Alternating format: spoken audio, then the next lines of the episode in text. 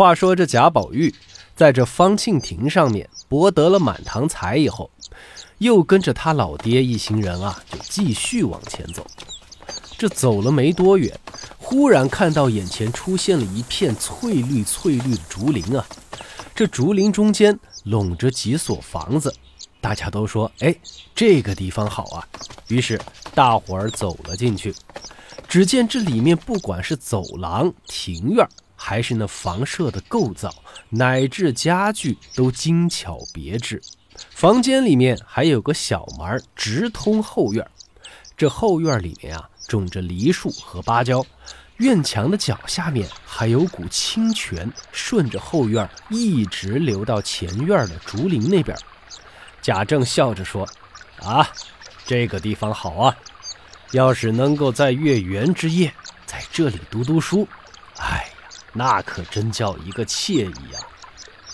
说完，看了宝玉一眼。这贾宝玉啊，是吓得头也不敢抬。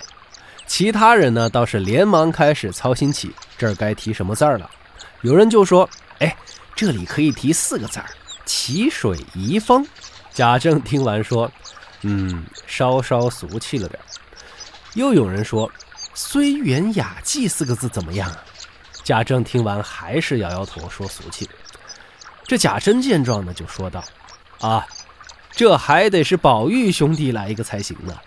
贾政连忙说：“哼，他倒是好，自己不做，只知道给别人提意见啊。一会儿要编新，一会儿要书旧。”大家听完连忙说：“哪里哪里，他这意见提得好呀，提得对呀，我们都服气的很呐。”哎，你们呐，快别这么惯着他了。哎呀，好，你说吧。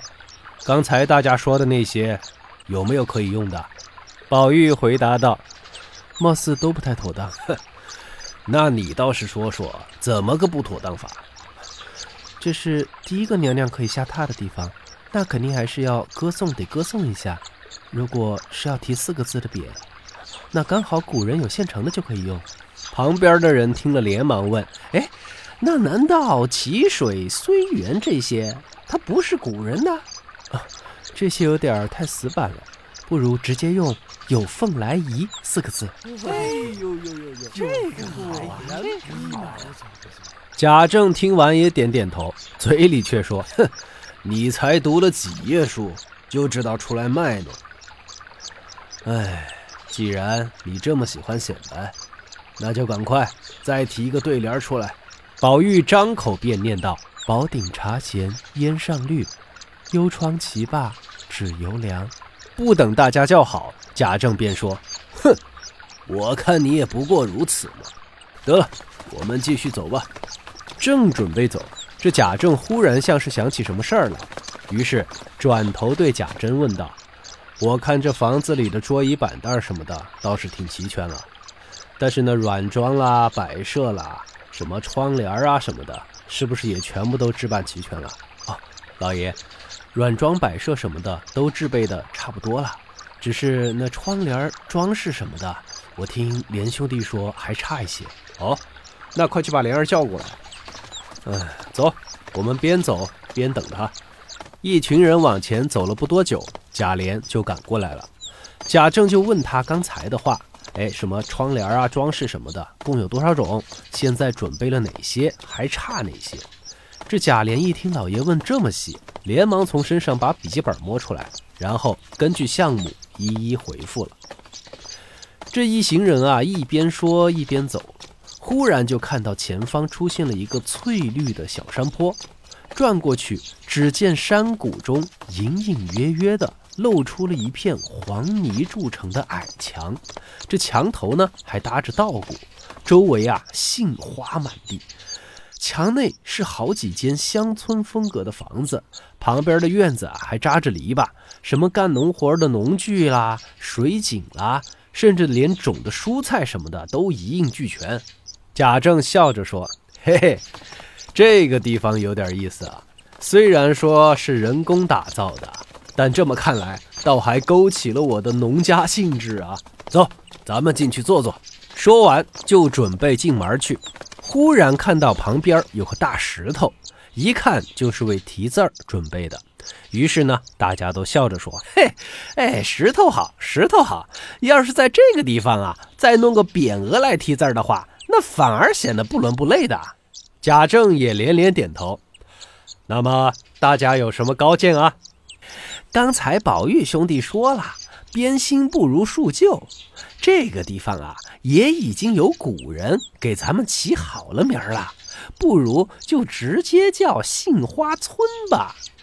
贾政听了，转头跟贾珍说道：“啊，这么一说，倒是还提醒了我。这里啊，什么都好，只是还差个酒幌子。明天啊，叫人做一个啊，不需要华丽，就按照那普通村庄酒家的样式来设计就好。然后啊，拿根竹竿给挂起来啊。”贾珍一一答应，然后又说：“这里还不能养那些好鸟。”倒是买些鸡鸭鹅之类的才应景，哈哈哈！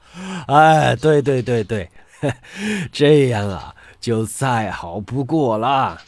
贾政接着说：“哎，这个杏花村固然好啊，但是这个名儿别人已经用过了，我们再用，那岂不是显得浅薄了？”贾宝玉已经等不及了，连忙插嘴道：“古人有诗云。”红杏梢头挂酒旗，我觉得提“杏帘在望”四个字再好不过了。哎呦，这个不错呀，这可是真不错呀。宝玉接着说：“名字用杏花村，的确是有些浅薄俗气了。古人有诗‘柴门临水稻花香’，不如名字就起‘稻香村’吧。”哎呦，稻香村，这个名字好。混账！贾政突然一声大喝。你能知道几个古人，读过几首古诗，也敢在这些啊先生面前卖弄？你前面说的那些，不过是想试试你的水平罢了。大家夸你几句，你还真就当真了。哼！说完，就带着一行人走进了房间。宝玉也只好低着头不说话，跟在后面。进了房间。只看到啊，这里面也是朴实无华的农家风格。贾政当然高兴了，连连说好。接着呢，又问宝玉：“嘿，还是不放过他呀？”宝玉，你觉得这里如何呀？大家伙啊，都偷偷的给宝玉在使眼色，让他顺着他爹啊说这里好。那宝玉一个人也没搭理，直接开口说：“我觉得不如有凤来仪好。”贾政听完说：“哼。”蠢货，我就知道你只喜欢那些富丽堂皇、雕梁画栋的假玩意儿，哪里懂得欣赏这种返璞归真的清幽意境啊！老爷教训的是，但是我就搞不懂了，古人常说的“天然”二字，到底是什么意思呢？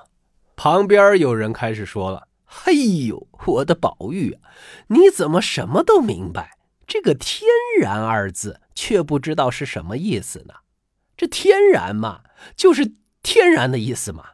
哦，我我我我是说，就是这自然而然形成的，那不靠人工形成的意思嘛。那不就是了？